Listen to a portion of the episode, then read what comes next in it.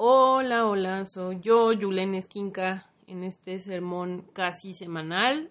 Me acabo de dar cuenta que había grabado más de 20 minutos hablando sobre arte y se borró. Se borró, maldita tecnología del mal. Bueno, bueno, no tan del mal, pero ahorita sí. Em, el tema que decidí abordar hoy es sobre el arte porque ya en algún momento algunas personas de mi comunidad de Facebook me habían dicho, oye, ¿por qué no hablas de arte? Ok. Eh, para quien no me conozca, yo soy licenciada en artes visuales por parte de la Universidad Nacional Autónoma de México. Em, y pues esa es, digamos, como mi formación. Eh, a mitad de mi carrera yo me di cuenta que venía fuerte esto de redes sociales y la tecnología y tuve el acierto en ese momento empezar a trabajar en eso. Tengo ya muchos años trabajando en social media, pero digamos que yo pues, o sea, hice mi carrera en artes visuales. Eh, artes visuales es una carrera mm, que, o sea, que muchos dirían, bueno, pero eso es ser artista, no es ser artista, que Em, la idea de ser artista ha cambiado a lo largo de los siglos, ¿no? O sea, esta idea de estar en tu caballete pintando románticamente, pues sí existe, ¿no? Y sí sigue estando vigente, ¿no? De alguna forma, pero también hay muchas formas de ser artista y hay muchas formas de hacer arte, ¿vale? Entonces, em, pues ahora el arte tiene todo un universo, ¿no? Están los museos, están las galerías, están los galeristas, están los curadores, que son quienes crean exposiciones de arte, ¿no? Están eh, comunicadores especializados en arte, ¿no? Están, o sea, restauradores, etcétera. Entonces hay todo como un universo. Entonces ya al estudiar la carrera de artes, la única opción no es ser artista, puede ser un crítico, puede ser un curador, puede ser un museógrafo, puede ser un gestor cultural, por ejemplo, también, que eso es eh, una labor muy bonita, este, y demás. Entonces, realmente no hay como un, un solo camino, ¿no? Si estudias artes visuales. Ahora, ¿qué estudiamos en artes visuales? Sí estudiamos, por ejemplo, las bases de lo que son las bellas artes, como lo es el dibujo, eh, la escultura, el modelado, la, este, eh, la pintura también em, y demás. Y, bueno, el grabado, que también es como una parte de la gráfica, eh, que también ahí entra el dibujo un poco, este, como para darnos esa base que, ya tienen, o sea, que tenemos de hace cientos de años, ¿no? De, de, de, ser, eh, de, de, estudiar artes y de la producción artística, ¿no?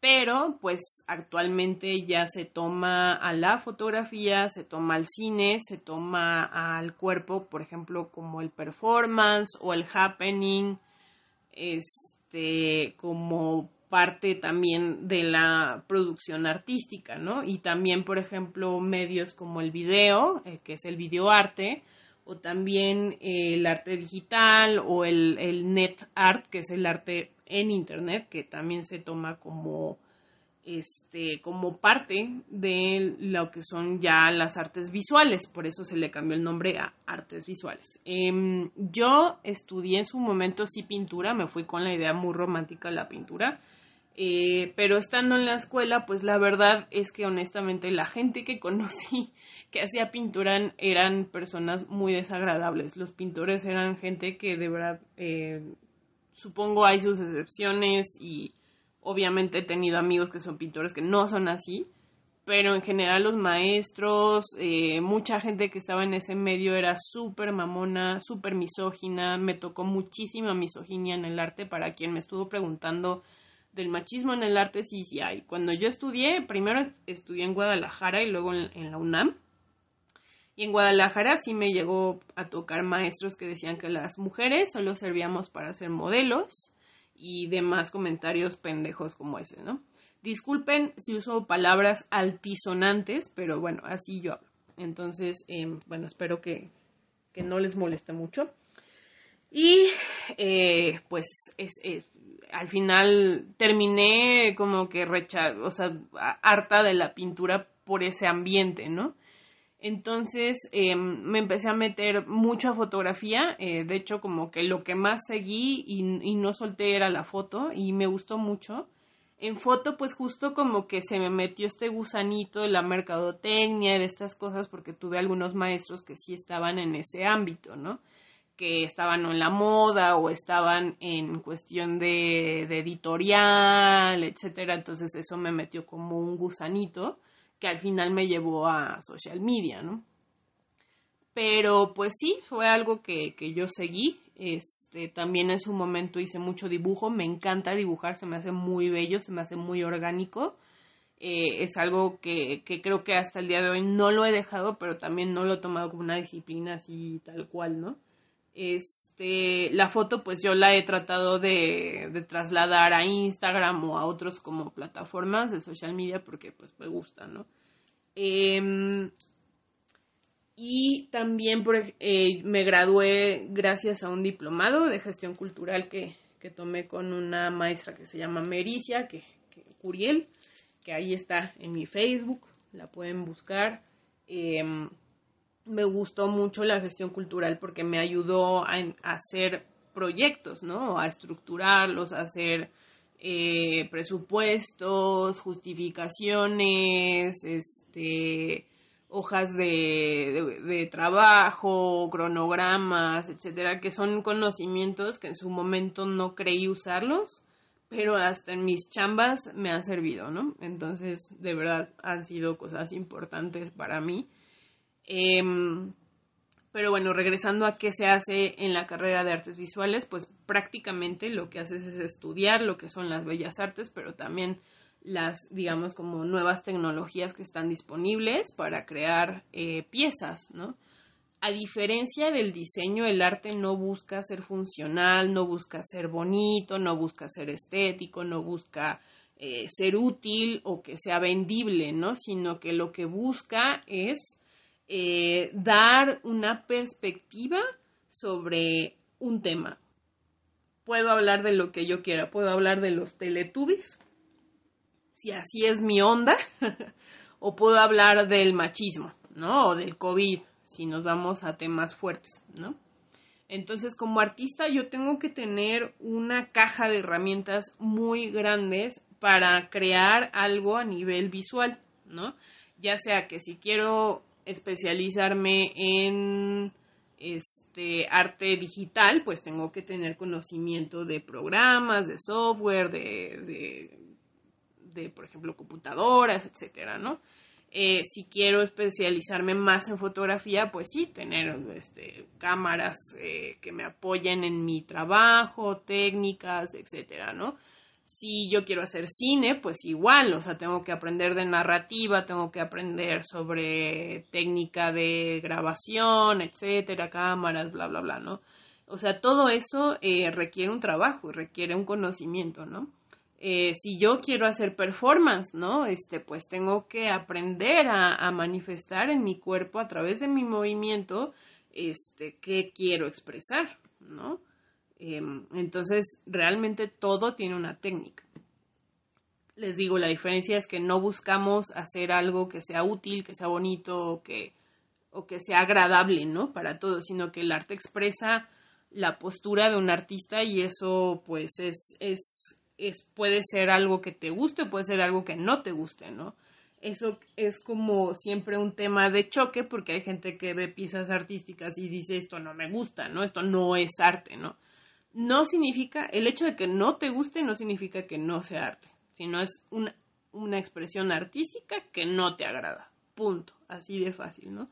Como en su momento fue la Diana Cazadora, que ahora la contemplamos, pero en su momento fue como súper criticada porque era una mujer desnuda, oh Dios mío, en plena avenida mexicana, ¿no? Y hasta creo que le mandaron a hacer un taparrabos de metal a la pobre Diana. Y ahora ya es algo como, ah, sí, la Diana, ¿no? Te veo en la Diana. O sea, como eh, eh, eso es como un gran ejemplo de cómo la percepción del arte cambia a través del tiempo, ¿no? Y eh, otro gran ejemplo de esto, pues, es este, mm, digamos, el, el, el arte, el videoarte. O sea, hace 100 años eso no hubiera existido, ¿no? O por ejemplo, el arte objeto, que para hasta el día de hoy es como algo muy controversial para muchas personas. El arte objeto es, por ejemplo, un gran ejemplo es la, la fuente de Duchamp, que realmente ahora se sabe que la autora original fue la baronesa. se me olvidó el nombre, pero bueno, fue una baronesa. Eh, hablando de machismo en el arte. Este. Y, bueno, la fuente de Marcel Duchamp, que era un migitorio, eh, o por ejemplo la caja de zapatos de este Gabriel Orozco en la Bienal de Venecia. Eh, ¿Qué otro arte objeto? Pues varias piezas de Marcel Duchamp eran arte objeto, ¿no? Que en su momento cumplieron un rol, cumplieron un rol que era romper la, lo, cuestionar qué era el arte, ¿no? Porque el arte llegó a estancarse mucho, a ser muy de, ah, esto es pintura y esto es arte. O esto es escultura y esto es arte, ¿no? Pero ¿qué pasaba si el arte utilizaba otros medios, ¿no? Y esa fue en su momento la postura de Marcel Duchamp y, de los em, dadaístas, que era la corriente de la que más o menos ahí se, se acomoda Marcel, ¿no? Entonces, pues en su momento fue súper retador y súper creativo, ¿no? Como decir, bueno, pues voy a cuestionar el arte desde si un objeto puede ser arte o no. Ahora, el repetir la misma fórmula hoy en día, pues se me hace como, como un poco, pues ya pasó, ¿no? En mi sentir. Eh, les comento, por ejemplo, para quienes critiquen a Sonamaco y las ferias de arte contemporáneo, sí, hay piezas que incluso yo eh, con, la formación que puedo tener o compañeros, este, vemos y decimos que es esto, ¿no? Y, molesta, ¿no? Porque dices, oye, yo me estoy, perdón por la palabra, chingando cuatro años de estudio para que esta persona venga y presente esto en, en Sonamaco, ¿no? Dices, órale. Em, a mí me llegó a pasar, por ejemplo, que, en la galería de Gabriel Orozco, que es Curimansuto, eh, sí llegué a ver una pieza que era literal una moneda de 10 pesos encima de un vidrio, ¿no? Y a mí eso se me hizo una chingadera porque dices, oye, pues, güey, estás representando México, estás representando el arte mexicano, sí, qué chingón que Gabriel Orozco hace casi 20 años haya puesto una caja de zapatos en la Bienal y que causó conmoción y la chingada, pero no significa que tengas que repetir esa fórmula, ¿no? Y no significa que el arte objeto sea como siempre algo a recurrir, ¿no? Si quieres expresar algo o expresar tu postura como artista, ¿no? Entonces, em, pues eso no, no me gustó. Pero, por ejemplo, de Kurimazuto están piezas muy, que a mí me gustan mucho, de Damián Ortega. Damián Ortega es otro artista que a mí me agrada mucho. Este, él hizo, desbarató un, un bocho y, y, lo como que suspendió las partes desde el techo con unos cables y se veía como si el bocho hubiera explotado y, hubiera explotado y, se hubiera congelado en el tiempo, ¿no? Y lo llama a cosmic thing. Entonces, a mí se me hizo muy bonito, se me hizo como hasta escultórico, se me hizo como muy interesante como la parte visual, como de que sí, como que explotó el bocho, ¿no? Y de que no te imaginas cómo un auto tiene tantas partes, ¿no? Y también eh, a lo que ha comentado Damián es que sus esculturas son un cuestionamiento del espacio y del tiempo, ¿no? O sea, que realmente eh, a través de un objeto cuestionar el espacio y el tiempo. Por, eso mismo de que parecía que el bocho hubiera explotado y se hubiera congelado. Entonces, no todo el arte contemporáneo está mal, ¿no? No todo es jodido, no todo es como dice Abelina Lesper, que, que, está, que es arte VIP y así. Sí hay muchas cuestiones que uno dice, bueno, ¿y qué es esto? ¿No? Incluso teniendo toda la formación, pero yo invitaría a que no nos cerremos y a que no clasifiquemos em, pues eh, de malo o, de bueno, ¿no? Una pieza, sino que nos abramos a todas las posibilidades. Eso es otra cosa que nos enseña el arte y en, en general la carrera de artes visuales es a tener una mente abierta, es abrirte a todas las posibilidades, es eh, tratar de entender de em, una postura desde muchas perspectivas, ¿no? Porque para entender el arte es tienes que tener una mente muy muy abierta y, y de verdad la cabeza muy muy abierta, muy muy abierta. Ahora, ¿qué otras cosas también estudiamos? Estudiamos filosofía, estudiamos psicología, estudiamos ciencias sociales. ¿Por qué? Porque eso nos da la base teórica para sostener lo que estamos exhibiendo, ¿sí? No es lo mismo si hago un cuadrito de, de animales, que mi única base teórica es lo estético, ¿no? Aunque puedo meterle ahí un discurso muy locochón. Pero si mi única base teórica es lo estético, pues realmente eh, lo que vale de mi pieza es la técnica, ¿no? Pero eso ya se ha hecho desde hace 500 años o más, ¿no? Con la pintura, que, que la pintura tiene mucho tiempo de existir. Em, pero si yo utilizo mis cuadros para, por ejemplo, registrar eh, fenómenos como feminicidios o o cuestiones con el COVID o cosas así, pues ya es muy distinto, ¿no? Ya mi base teórica es otra, ¿no? Em, en el caso, por ejemplo, si yo me baso en el COVID, estoy hablando de mi contexto, estoy hablando de, de un hecho actual, ¿no? Y ya depende mi postura como artista de, ay, el COVID, porque a mí me llegó a pasar de que muchos artistas eh, con el H1N1 pues decían que era un invento, igual que ahora, sí eh, o que las medidas de, este, epidemiológicas pues sean excesivas, igual que ahora. Entonces, pues al final del día como artista yo puedo exponer mi opinión, ¿no? Y ya depende de la audiencia pues decir sí, voy contigo, no voy contigo, estoy de acuerdo, no estoy de acuerdo, me gusta, no me gusta, ¿no? Em, este, o por ejemplo, si hablo de feminicidios, ¿no? A través de una técnica antigua como lo es, no sé, la escultura en piedra, pero tiene un, un, discurso actual, es, es, muy distinto, ¿no? A que si solo hago eh, pinturas de animales, no por, digamos, eh, hacer menos, ¿no? Esas expresiones ni, ni nada, pero si estudiamos toda esta cuestión teórica, filosófica, psicológica, etcétera, para entender em, lo que estamos viendo, por ejemplo, en galerías, en museos, en, en, lugares, pero también para nosotros tratar de darle algo rico a las personas, no de darles algo como muy, sí, técnicamente muy elaborado, pero pues, no hay más allá, no hay más carnita, ¿vale? Entonces, eso es lo que también estudiamos en artes visuales y eso es un poco lo que también eh, la formación como artista visual te da. Em, el arte, como en algún momento me preguntaron que si el arte contemporáneo era digno de admirarse, y pues la verdad eh, yo creo que depende de qué eh, expresión, ¿no? Les, les, confieso que yo vi esta pieza de, de y dije, ¿qué es esto?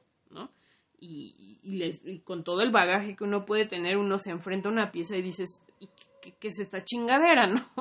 Y entiendo, ¿no? El enojo que digas cómo esta chingadera puede valer tanto, ¿no? Que eso ya creo que tendría que usar otro bloque para explicar un poquito el mercado del arte. Em, pero sí, el mercado del arte es súper subjetivo, es, eh, puede dar mucho coraje, obviamente para mí como productora cultural, como estudiante de artes, etcétera, pues sí, sí da coraje ver esas cosas, ¿no? Pero no hay que cerrarse y, por ejemplo, si tú sigues excavando en la zona Maco o sigues buscando más artistas contemporáneos, seguramente vas a encontrar expresiones que son muy, muy lindas, ¿no? Que hasta visualmente pueden ser muy atractivas, ¿no? Hace mucho tiempo creé un hashtag que se llama el arte contemporáneo apesta, pero era como un poco de burla a esto de que, a esta idea que se ha metido mucho en, la mente de las personas que el arte contemporáneo es malo y no, no necesariamente tiene que ser así. Em, hay muchos artistas que seguramente pueden captar su atención y hay mucho talento. Si algo sobra en el mundo es talento y creatividad. Entonces creo que es cosa de abrir la mente, abrir el corazón, abrir muchas cosas, abrir los sentidos, sobre todo, a muchas otras expresiones, ¿no? Y, que no todo el arte tiene que ser bonito, ¿no? Sino que el arte te puede transmitir de otras formas, ¿sí? El arte ahora se da el lujo de, de ser grotesco, por ejemplo, o de, de explorar otros cánones estéticos, se diría, o sea, como otras categorías estéticas. Puede ser eh, sublime, puede ser grotesco, puede ser asqueroso, puede ser, em, pues eh, tenebroso, terrorífico, o sea, puede explorar otras cosas. Tal ejemplo son las películas, o sea, una película no siempre tiene que ser la pareja feliz de Hollywood, ¿no? También puede ser de terror, puede ser de suspenso, puede ser de terror psicológico, ¿no? Em, entonces, eh, el, cine es como la mejor forma de decir que el arte ahora se permite ser de muchas formas, ¿no?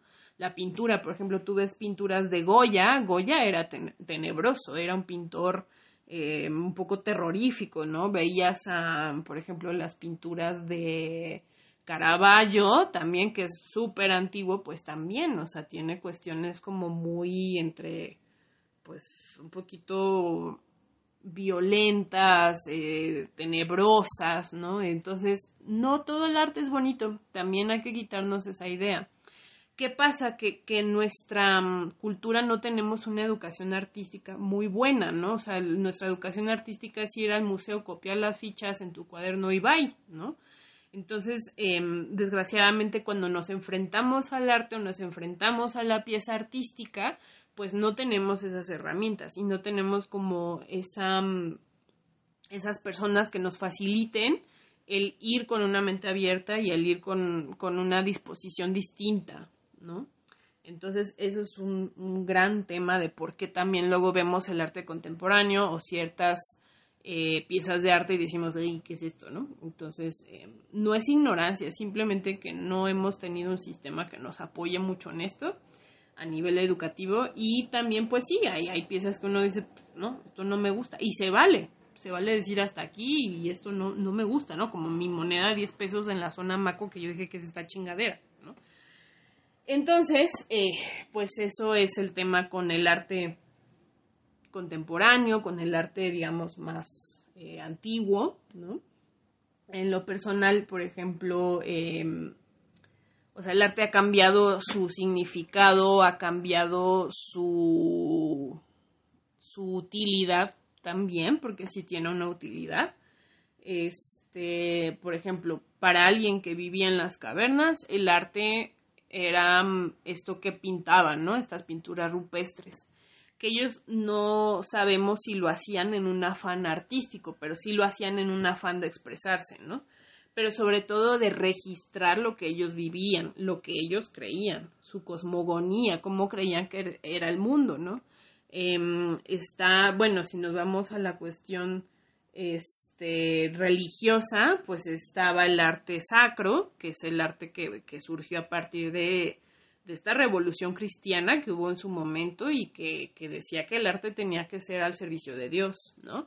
Y tenía que ser, tener como ciertos estándares de belleza, hacer al Cristo como griego y así, que ni al caso, que ya se está viendo que ni al caso que si Cristo existió, pues realmente fue un hombre judío y muy distinto a como se le representa, ¿no?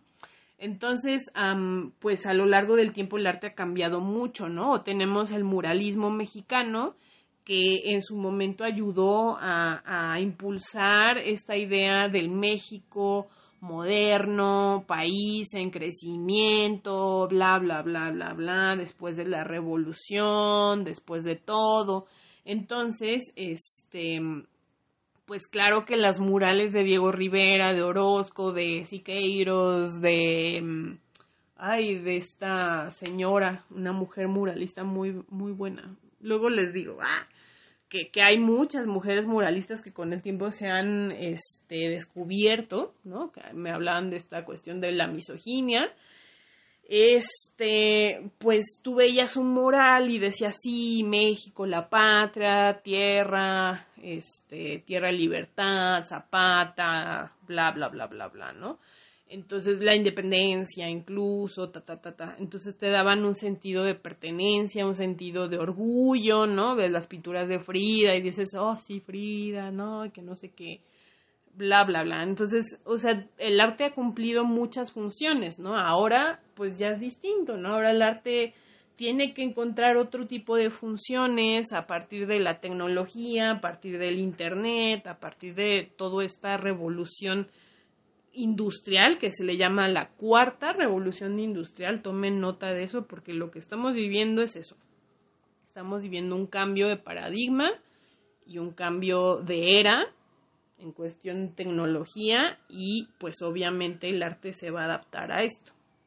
Eh, algunos teóricos que a mí me han gustado para esto que estamos viviendo es, por ejemplo, este Walter Benjamin, que hablaba de que la pieza de arte pues perdía su significado por este por porque ahora tú ya puedes tener una pintura, bueno, una impresión de la Mona Lisa cuando tú quieras, ¿no? La puedes imprimir cuando quieras. Entonces el arte o la pieza de arte pierde su valor, ¿no? Como pieza única, pues incomparable, irrepetible, ¿no?